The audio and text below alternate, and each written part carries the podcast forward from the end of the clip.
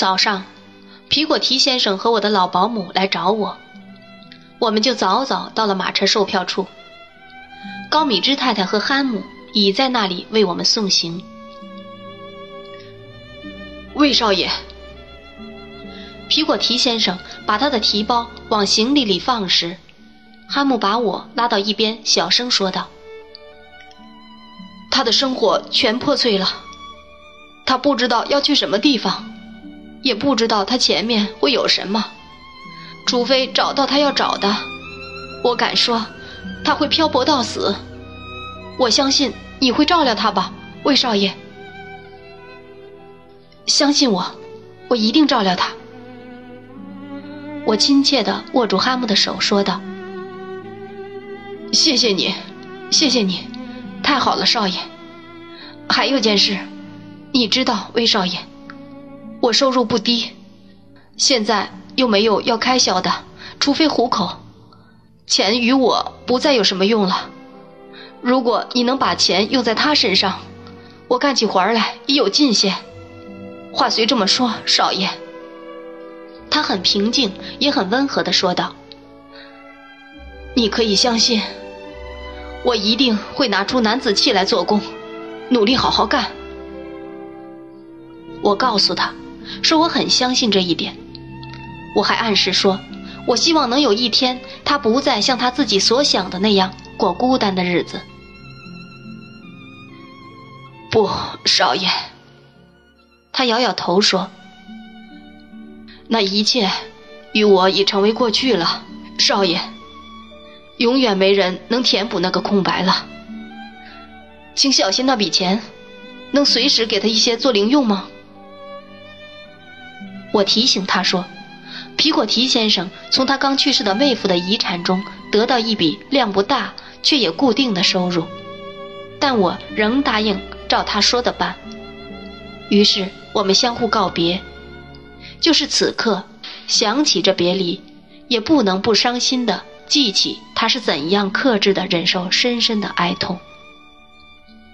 至于高米芝太太，要我来描写她怎样眼泪汪汪，一面盯着坐在车顶上的皮果提先生，一面跟着马车沿街跑着，不时撞到迎面的人，实在太难了。所以。我只好让他帽子完全走了形，一只鞋也掉在远处的人行道上，他则坐在一个面包店的台阶上喘粗气。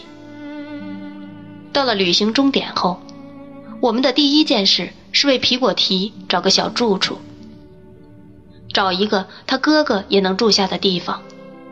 好在我们总算在一家杂货铺的顶楼上找到这样一个又干净又便宜的地方。那儿离我的住所只隔了两条街。我们订好住处后，我就在一家饭馆买了些冷食，然后把我的旅伴带回我的住处喝茶。说来也抱歉，这事儿让克鲁普太太不满，完全不满。不过在解释这太太的心情时，我应该说明，皮果提到后不到十分钟，就挽起丧服为我清理卧室。这下可把克鲁普太太惹火了。克鲁普太太把这举动看成是失礼的行为。据她说，她从不允许失礼的事发生。在来伦敦的路上，皮果提先生谈起一件事，让我很感意外。他建议我们先去和史蒂夫斯夫人见面。由于我觉得我应当在这事儿上帮忙。也应当在他们中间调停，所以我怀着尽可能不伤害那位母亲感情的希望，当晚就给斯蒂夫斯夫人写了一封信。我尽量温和地告诉他皮果提先生所受的伤害，以及我在这次伤害事件中的责任。我说，他虽地位卑微，但却有最高尚、最正直的品性，所以我希望十分苦恼的他不致受他的拒绝。我约定下午两点钟我们到那里，并亲自将这信叫第一班马车带去。在指定的时间，我们站在那个门前，那个几天前我还那么快活地住宿过的住宅门前。那个曾使我年轻的忠诚和热情那么自然生出的住宅门前。可从那以后，我就被他拒于门外。现在，它是一片废墟，一片残迹。出现的不是李提莫，我上次来访时已代替了李提莫的那个面孔，并比较令人愉快的仆人出来开门，领我们进了客厅。斯蒂夫斯夫人已坐在那里了。我走近时，罗莎·达特尔从屋子的另一个地方溜来，站在斯蒂夫斯夫人的座椅后面。我从他母亲脸色上马上看出，他已从他本人那里听说了他的行为。他脸色苍白，我的信带给他的感情撞击不至于这样重大，而且他因为溺爱而生的疑惑也会减低那封信的效力呢。我觉得，与我以往所想象的相比，他还要与斯蒂夫子像得多呢。我也觉得，而不是看出。我的同伴也看出这相像处。他背挺得笔直地坐在扶手椅里，神气庄严、坚定、沉着，仿佛对任何事也泰然的样子。皮果提先生站到他面前时，他目不转睛地盯着他，而他也目不转睛地盯着他。罗莎·达特尔锐利的目光把我们每个人都收入他眼中。有那么一会儿，谁也没说话。他示意皮果提先生就坐。皮果提先生低声说：“夫人，我觉得在府上坐着不自在，我宁愿站在这里。”这以后又是一片沉默。最后，他开口了：“我知道。”你为何事来这里？我对此很抱歉。你要求我做什么呢？你告诉我应该做什么呢？他把帽子夹在臂中，从怀里摸索着掏出艾米丽的信，摊开递给他。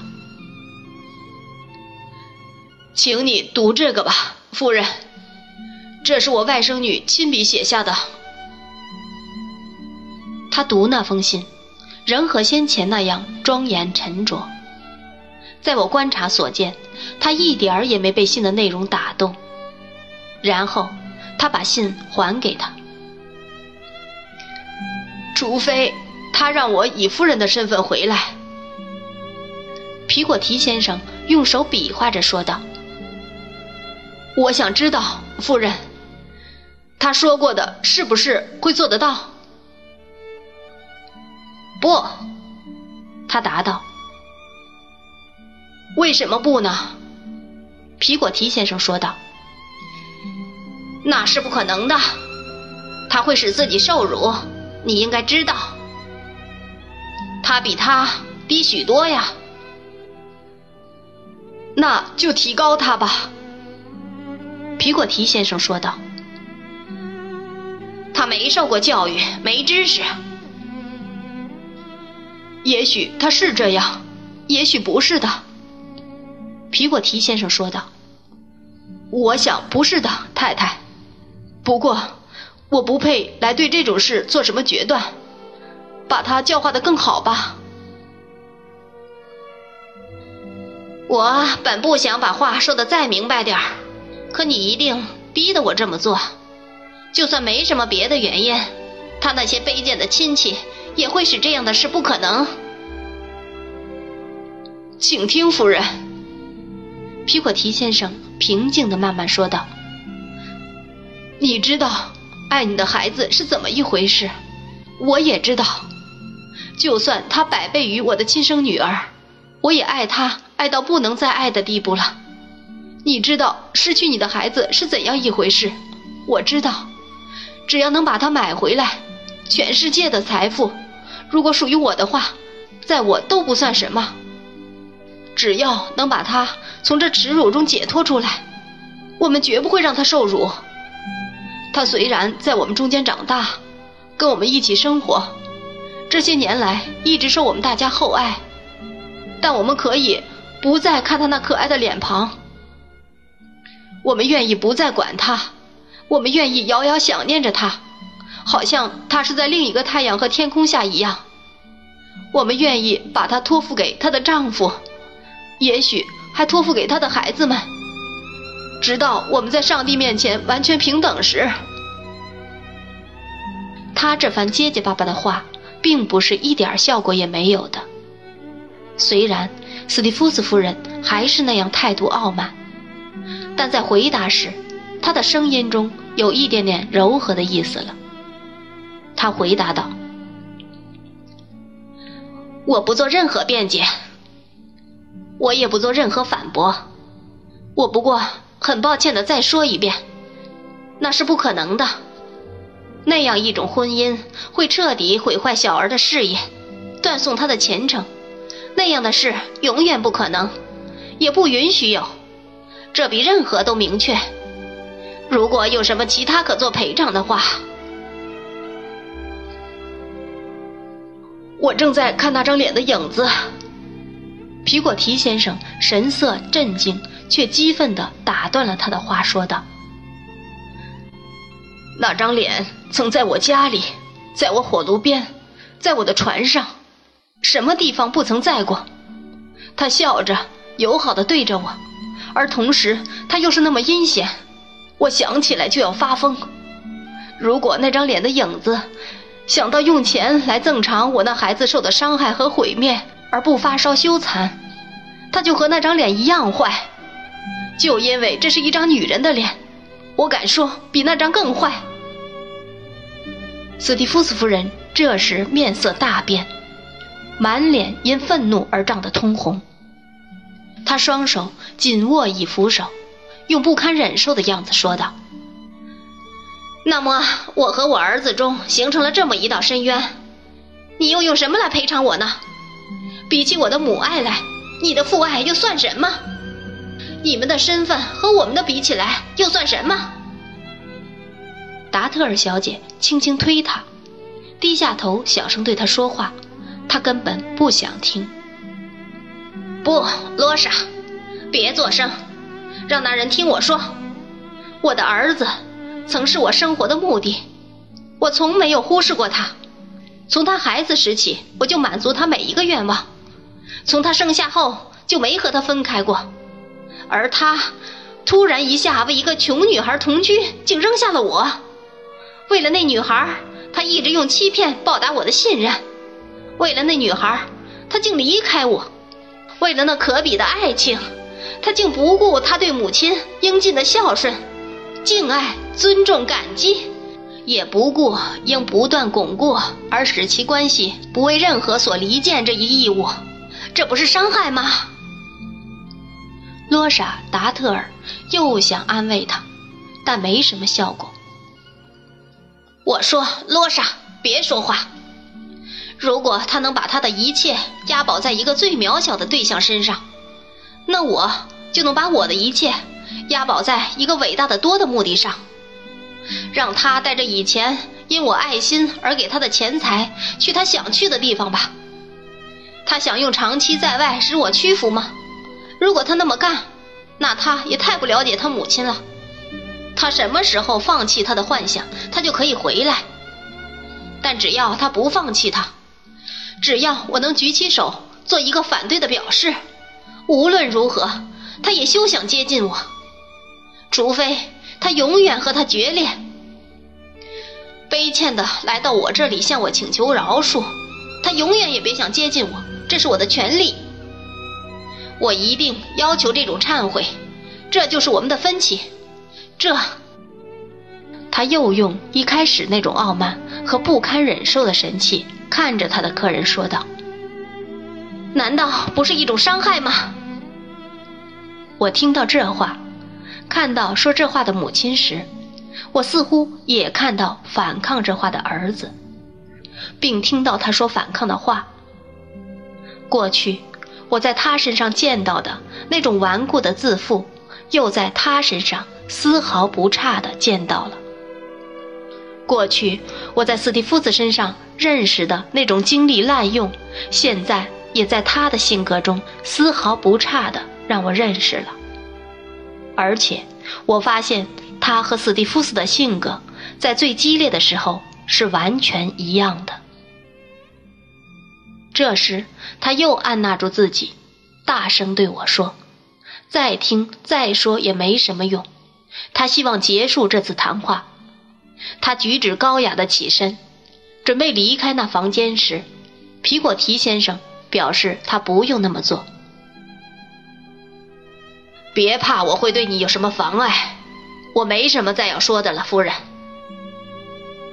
他一面向门口走去，一面说道：“我没带什么希望来，也没带什么希望离去。我已把我认为该做的都做了，只是我从没指望在我置身的这地方发现什么好处。这个家太邪恶了，我和我的家人都不能忍受。”我不能在正常心情下还对他有什么希望。说到这里，我们走了。这时，他站在他的扶手椅旁，宛如一幅仪态雍容华贵、面貌俊美清秀的肖像画。往外走时，我们必然经过一道带玻璃夹墙和玻璃顶的石头路面走廊，廊子上有葡萄藤缠绕。当时那葡萄的枝叶已转圆，由于天气晴好，两扇通向花园的玻璃门也敞开着。我们走进那两扇门后，无声无息走进来的罗莎·达特尔对我说道：“你把这个人带到这里来，真干得好。”那种轻蔑和愤怒是如此强烈，使他的脸色变暗，使他那漆黑的双眼。如火燃烧，就是这出现在他脸上也令我意外。那个被锤子造成的疤痕，在他的脸部表情这么紧张的状况下，比平日更加显眼。我朝他一看，他那伤疤就又像我先前曾见过的那样发抖。他便举起一只手朝他打过去。这是一个应该帮他说话、应当被带来的人。他说道：“是吗？你是个老实人呐，达特尔小姐。”我马上说道：“你当然不会不讲情理的责怪我。你为什么让这两个疯子决裂？”他答道：“难道你不知道这两个都死顽固、死傲气的人发疯了吗？”这是我的错吗？我反问道。是你的错吗？他答道。你为什么把这个人带到这儿来？他受了重大伤害呀，达特尔小姐。我答道。也许你不知道。我知道，詹姆斯·斯蒂夫斯。他按着胸。好像要把他那下面疯狂的暴风雨按下，而不让其喧腾，并说道：“他生有一颗虚伪败坏的心，是个不忠实的人。但是对这个人和他那个下贱的外甥女，我用得着去知道什么或关心什么吗？”达特尔小姐，我忙说道：“你进一步再伤害他，他已经被伤害的很深了。”临别了，我只说一句话：你对他太不公平。我没对他不公平，他答道：“他们是一会儿卑贱劣等的东西，我恨不得用鞭子抽他一顿。”皮果提先生一声不吭走过去，出了门。啊，可耻呀，达特尔小姐，可耻啊！我愤愤地说道：“你怎么忍心糟践他、伤害他？我恨不能糟践他们所有的人。”他说道：“我恨不能拆掉他的房子，在他脸上烙上印记，给他穿上破烂衣服，然后把他扔到大街上去饿死。如果我有权利审判他，我一定这么做。做得到吗？我一定这么做。我憎恨他。如果我一旦有机会当面痛斥他这个不要脸的人，无论他在哪儿，我也一定会走到那儿去那么做。如果我能把他赶进他的坟墓，我也一定那么做。如果他要咽气了，而有一句话可以让他感到些许安慰，而我又知道这是句什么话，那我就是死也不会说的。他那一串激烈的话，在我听来，只不过是他疯狂的情感掩盖着的软弱。就算他声音不提的那么高，而比平日更低，那种感情也在他全身表现了出来。我的一切描写都不足以描述尽在我记忆中的他，都不能够充分表现他那宣泄怒气的神气举止。我见过各种感情表达。但从没见过第二次像他的那种。皮果提先生正沉思着，缓缓走下山坡时，我赶上了他。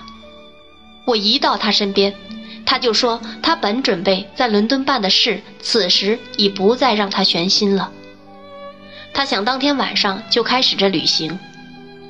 我问他想去什么地方，他只说：“少爷，我要去去找我的外甥女。”我们回到杂货店的小楼上，在那里，我得以把他的话告诉皮果提。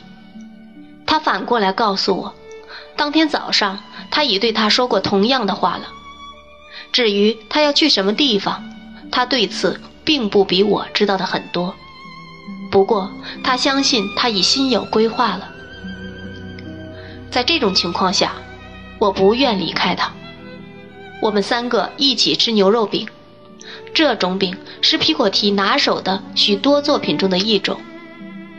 我记得很清楚，这一次的牛肉饼里混有从铺子里不断升上来的各种怪味儿，它们来自茶叶、咖啡、奶油、火腿、干酪、新鲜面包、劈柴、蜡烛、核桃酱油等等。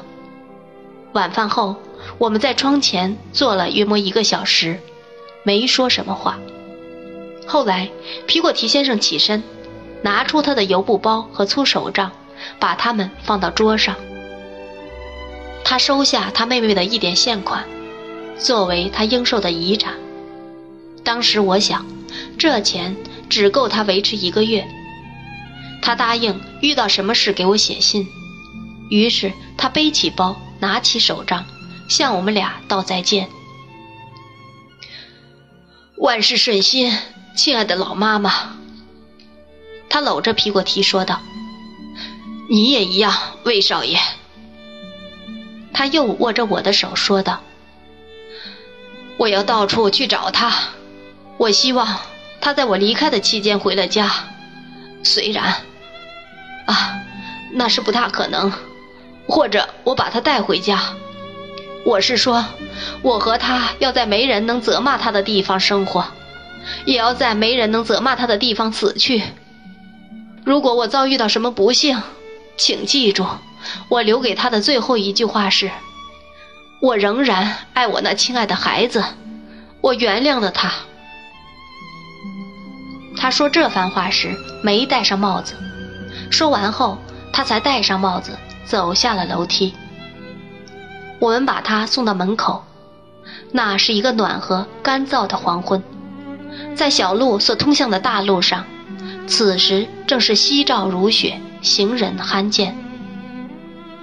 他在我们那没有阳光的街角上，独自转入一片如雪的余晖中，从我们视线中消失了。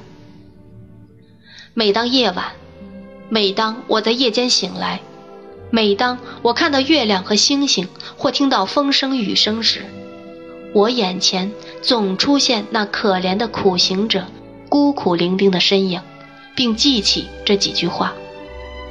我要到处去找他。